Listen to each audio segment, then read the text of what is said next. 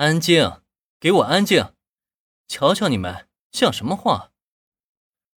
林恩同学在他之前的学校偏差值是七十一，相信你们大家也都应该明白这代表了什么含义。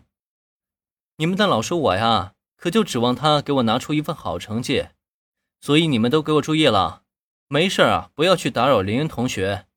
如果到时候他考试成绩不佳，你们懂的啊。女生们如此的兴奋，让站在林恩身边的平种静深深的皱眉。这些小女孩啊，真是太不知道矜持了。作为一名班主任，班级的成绩可是跟品种静的业绩考评挂钩的。虽然二年 B 班的整体成绩并不差，但如果有了林恩这么一个学霸级人物到来，却无疑可以让他的考评成绩更上一层楼。自从看到林恩的第一眼起，品种静就没有怀疑过他那张脸蛋对女生们的破坏力。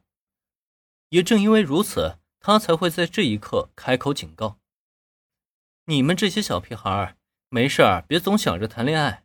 老师我还没脱单呢，想在品种老师眼皮子底下享受甜蜜的恋爱时光，你看我答应吗？”偏差值七十一，哇，林同学真是太厉害了。品种静开口。只是为了震慑班级里那些蠢蠢欲动的小女生们，但他却忘记了，刚刚那份介绍是再度给林恩增添了新的加分项，颜值又高，学习又好，简直是完美男神啊！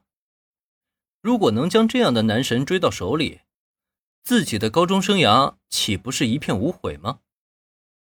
在这一刻，班级里不少的女生们眼中都闪过了灼热的目光。即使是站在讲台上稳如老狗的林恩，也不禁在这强大的注视下后退了半步。那边的空座位就是林恩同学你的位置了，好好学习哦，不要辜负老师对你的期待哦。此时的林恩表示压力很大，但品种静却已经伸手指向教室里靠窗倒数第二排的空位置，示意那里就是林恩的位置。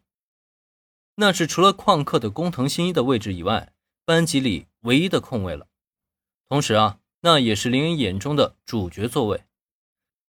这么巧，在确定自己的座位后，林恩不由得轻挑了一下眉头。这啥意思啊？铁定自己是主角吗？怎么，林恩同学不喜欢那个位置吗？见林恩站在讲台上没动。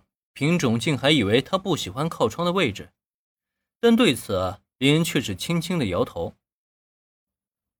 不是，在上一个学校我也是坐这个位置，没想到转学过来以后还是这个位置，挺巧的。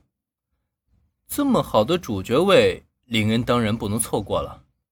至于回答品种镜的借口嘛，则是他随口敷衍，毕竟人家也不可能真去调查他坐过什么位置，不是吗？哦，这样啊，那老师就期待你在这个位置上继续发挥你的学历喽。果然，听到林恩的回答以后，品种静便没再在意，而是对他投了以期待的目光。